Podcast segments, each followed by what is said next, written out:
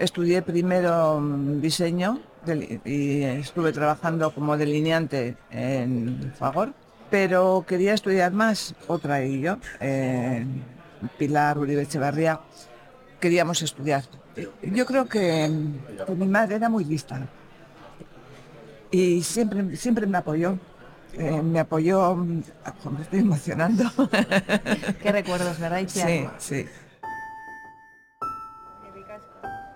Acabamos de escuchar a Itziar Usabiaga. Itziar fue la primera gerente de la cooperativa Uzolagun y nos hemos reunido con ella en una cafetería de Donostia. Nos ha contado, entre otras cosas, los obstáculos que tuvo en la década de los 60 para realizar estudios técnicos superiores.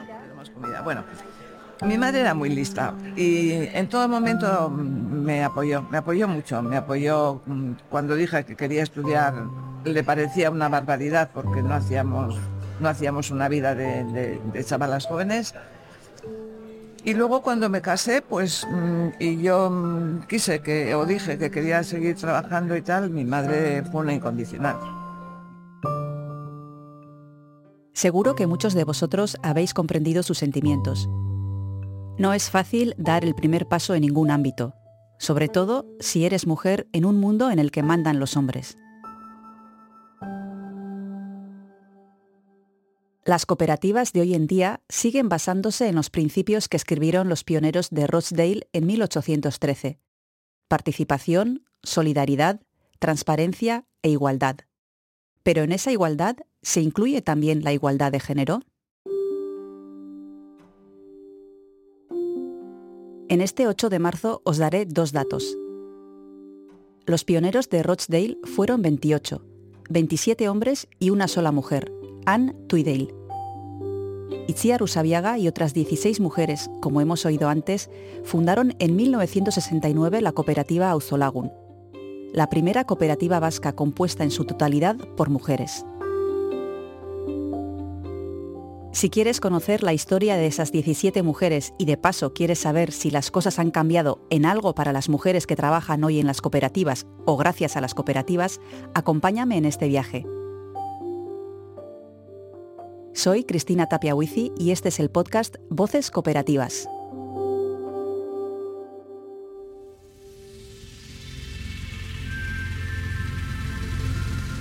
Voces Cooperativas. Primer capítulo. 8M.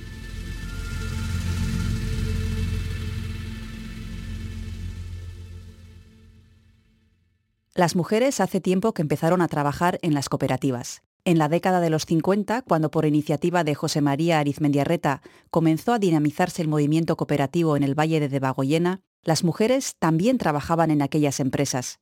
Eran cooperativistas, igual que los hombres, pero con condiciones, como siempre, dejarían el trabajo en los siguientes casos. El fallecimiento y el matrimonio. Era, era obligatorio. Es decir, cuando se casaban, las mujeres ya no podían trabajar en las cooperativas. Tenían que dejar el mundo laboral y volver al ámbito que les era propio. Cuidar de la casa, de la familia, preparar la comida al marido para cuando volviera del trabajo. Cuando yo cuento estas cosas, hay gente, empezando por mis hijos y, por, por, gente más joven que se suele espantar, ¿no? Y se echa las manos en la cabeza y tal.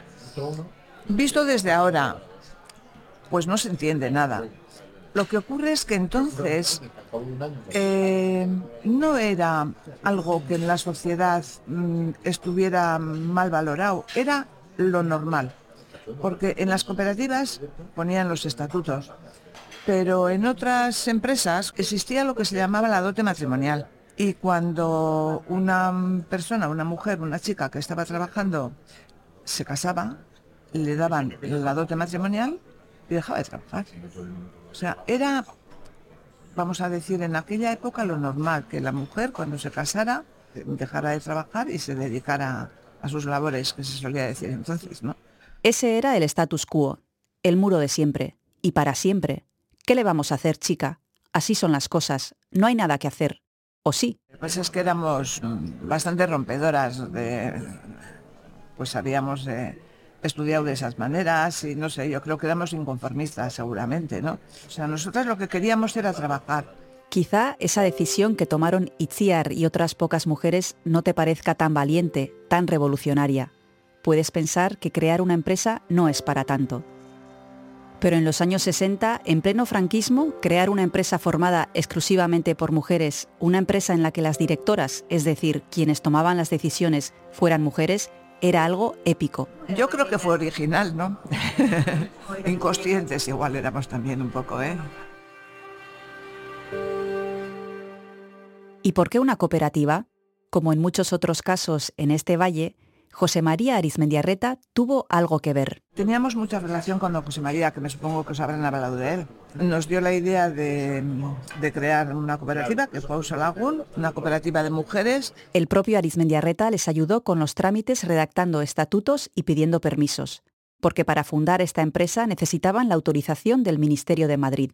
Eso sí, para trabajar a media jornada. Al principio trabajábamos mediodía para no romper y no provocar tensiones también en las familias.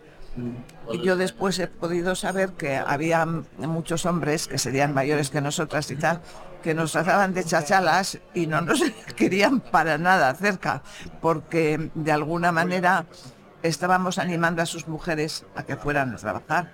El comienzo fue humilde, dando comidas en un bar del pueblo. Empezamos en lo que se llamaba el centro, era un bar que solamente se abría los veranos.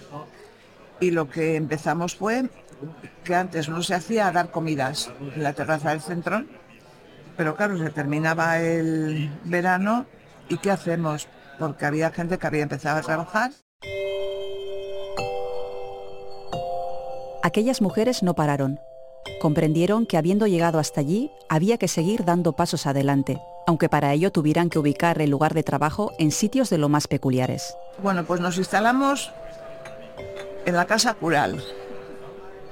Le mandamos al párroco de su casa al tercer piso. Vivía en un bajo. Bueno, le mandamos. Es una forma de hablar, ¿no? Y una forma de decir. Pero seguro que la gestión la hizo don José María, pero don José Luis Iñarra, vamos, no puso la más mínima pega. Se fue de su casa, se fue al segundo piso, nosotros nos quedamos con el bajo primer piso y el lo que podía llamarse el sótano y, y allí empezamos a trabajar.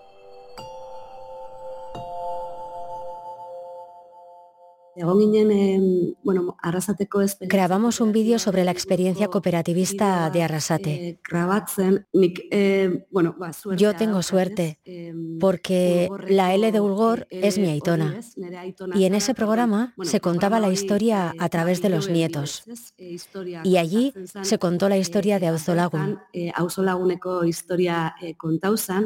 Escuchamos a las mujeres que tenían esa necesidad y que querían seguir aportando una vez casadas, porque todavía se sentían parte de la sociedad, no escondidas en casa, sino trabajando y con la dignidad, espacio y posibilidad de desarrollo que ofrece el trabajo y construir a partir de ahí. Nagore Ipiña es decana de la Facultad de Humanidades y Ciencias de Educación de la Universidad de Mondragón. Hemos charlado con ella a través de Hola. Nagore. Y nos ha hablado del papel de las mujeres en los estudios superiores. En función de los ámbitos, los datos cambian mucho. En la parte más técnica o en la facultad de ingeniería, salvo en algunos grados como la biomedicina o el diseño, donde hay más mujeres. En las ingenierías más clásicas, como la mecánica, el número de hombres es mucho mayor. Es verdad que las cosas están cambiando. Pero es verdad que hay algunos grados y espacios que aún hoy no hay tantas mujeres. Necesitamos visibilizar que hay mujeres en esos espacios, mujeres muy empoderadas, muy potentes, y hay que dar espacio a eso para que las jóvenes vean, a través de la educación también, que en ese espacio también tienen sitio y que de alguna manera ese lugar nos corresponde.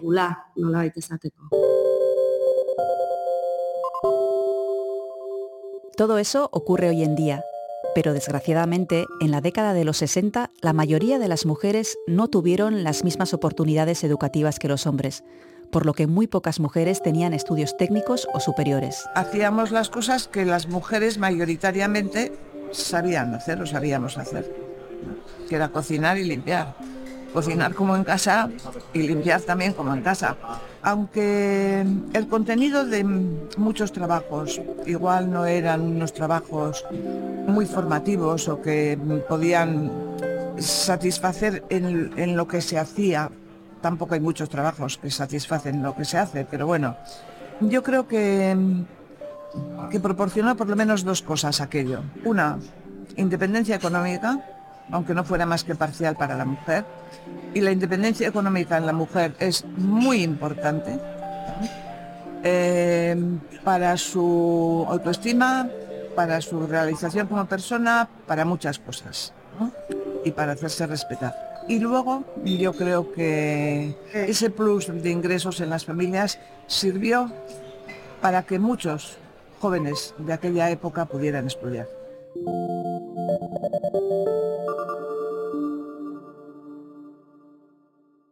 También comenzaron a colaborar con otras cooperativas para que mujeres con estudios superiores pudieran trabajar allí. Se estableció una relación de favor con Ausolagun, de manera que nosotras lo que hacíamos era gestiones con mujeres que en función de su perfil de conocimientos, de formativo y tal, pues bueno, pues iban a trabajar a favor mediodía, unas de mañana y otras de tarde. Poco después de la puesta en marcha de la empresa surgió una necesidad nueva, relativa al cuidado de los niños y niñas.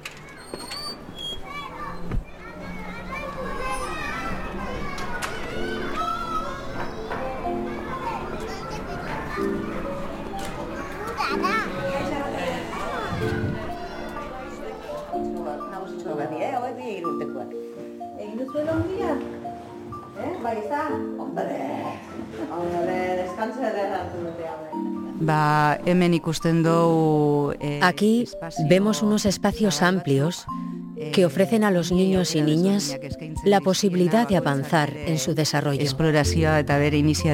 A través de sus iniciativas y la exploración. Y en este momento se están despertando de la siesta.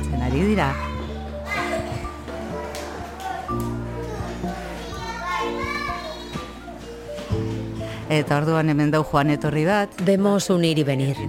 Algunos medio despiertos, otros despiertos del todo, y ya han empezado con su exploración. Arancha Lejarraga es trabajadora de Umezainza. Este centro es actualmente una cooperativa que forma parte de la Icastola Arizmendi, pero fue fundada en 1971 por Auzolagun. Fue la primera guardería del Estado español y fue creada precisamente para poder llevar allí a los hijos e hijas de las mujeres que trabajaban en la cooperativa. Yo creo que la primera guardería fue en Iturripe, en lo que eran las oficinas del club de fútbol de Mondragón que nos cedieron. Yo creo que la primera guardería, bueno, claro, no estoy segura, la, la primera guardería fue allí.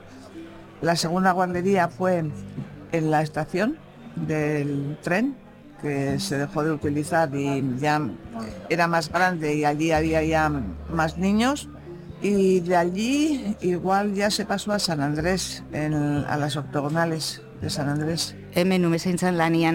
Empecé a trabajar aquí y entonces aún había aquí en Umezainza, igual no las que estuvieron los dos o tres primeros años, pero sí varias mujeres valientes que entraron justo después. Esos años fueron muy fructíferos. Trabajaron mucho en el pueblo y en las cooperativas, con otras cooperativas con el pueblo y con el ayuntamiento, porque siempre ha habido mucha relación entre el ayuntamiento y otras cooperativas. Y ellas demostraron mucha fuerza. Empezaron a formarse. Al principio no tenían magisterio ni formación para estar con los niños. Se suponía que solo había que cuidar a los niños, pero enseguida se dieron cuenta de que no y todas se sacaron el título de magisterio y todas eran madres. Alguna contaba que aquí en el Consejo Rector y en los órganos de gobierno venían dando el pecho. Auzolagun actualmente no cuenta con una escuela infantil propia. Los cooperativistas locales llevan hoy a sus niños y niñas a centros de su entorno como Umezainza. Eso ha cambiado y otras muchas cosas también. Pero una cosa sigue igual. Itziar Usabiaga fue la primera gerente de Auzolagun y aún hoy en día la dirección de la empresa está integrada por mujeres. ¿Ocurre lo mismo en el resto de cooperativas vascas? ¿O en el mundo cooperativo también existe el techo de cristal? Yo sé que a veces no es la realidad, pero yo tengo que decir la verdad. Terminé en junio y en septiembre me hicieron socia. Siempre he vivido en las cooperativas, pero en mi evolución laboral siempre lo he dicho. Siempre me he sentido valorada como persona. Para bien y para mal. No he percibido que por ser mujer... Pero sé que no es la realidad. Yo también vivo en este mundo, tengo amigas y sé que no es lo que ocurre. Pero con respecto a mí, soy muy clara y lo he dicho siempre, siempre he sido valorada como persona. Leire Muguerza es la primera mujer que ostenta el cargo de presidenta del Grupo Mondragón. Lasai, lasai. Go hemen geunden, eta ez genekin, hola, hor jartzen du notalora bi, bai, ez genekin Zeintza, goiz, ez, hau da edifizioa, vale. gelan ez ez, pentsatu desaustra, eta ni berandu, lehen dago jau nintzen, bilera lusatu zait. Al igual que Itziar, Leire completó estudios técnicos. Bai, hori ginen aipatzen. Y en casa, eh, pensando en lo laboral, pensé, pues eso estudiaré, ingeniería. Vinculado con la empresa, eso tiene futuro. Pero cuando lo dije en casa, y todavía se lo recuerdo cada año a la ITA. En mi casa, para que yo estudiara había que hacer un esfuerzo. ¿Qué vas a hacer? ¿Cómo? Porque para venir a Rasate desde Mutriku, yo vine a una residencia. Eran muchas cosas.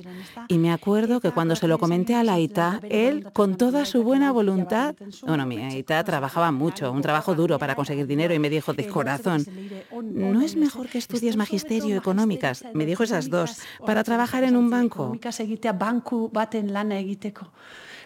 Y decirle eso a una chica de 18 años, o al menos a una chica como yo, no había más que decir de eso para... Ya está. En ese mismo momento decidí que haría ingeniería y tuve todo el apoyo.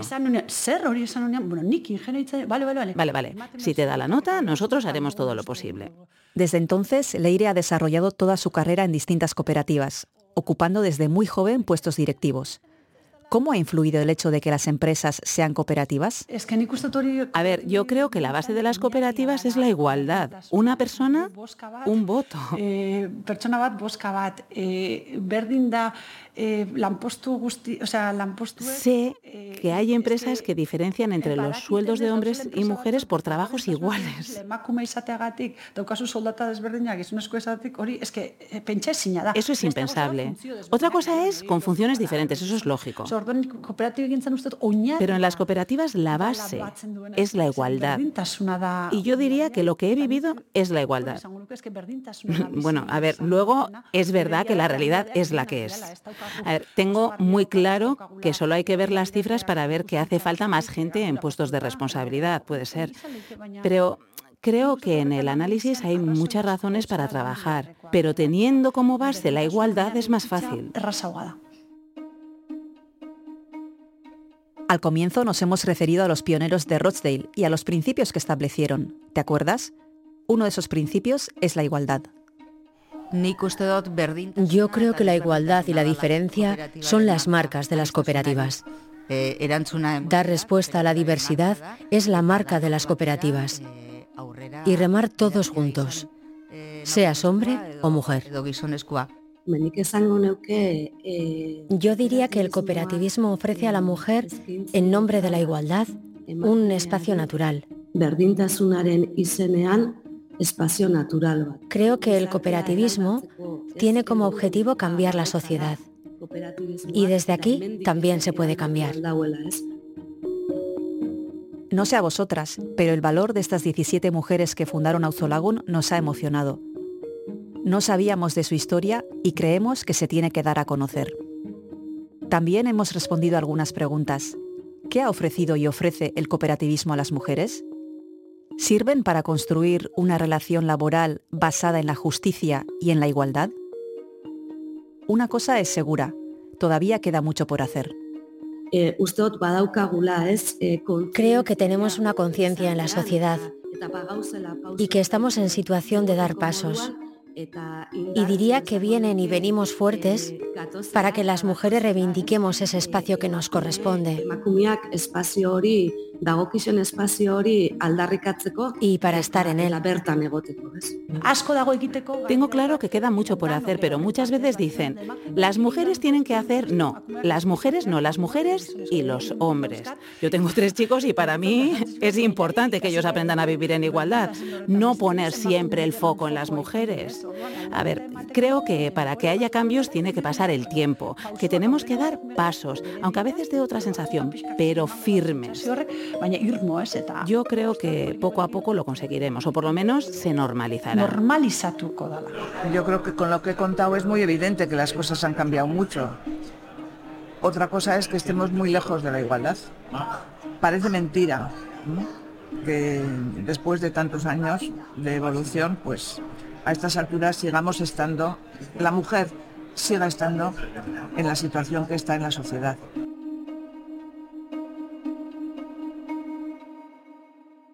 Sin duda hay que seguir.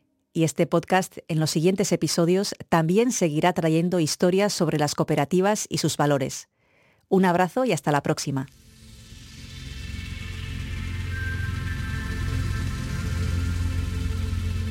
Esta es una producción de Ulu Media para el Consejo Superior de Cooperativas de Euskadi. Entrevistas, producción y locución, Cristina Tapia Huici. Guión, Martín Echeverría y Xavier Echeverría. Diseño de sonido, Oyer Aranzábal y John García. Recordad que podéis escuchar el podcast Voces Cooperativas en todas las plataformas de audio. Suscríbete y si te ha gustado, compártelo con la familia y los amigos.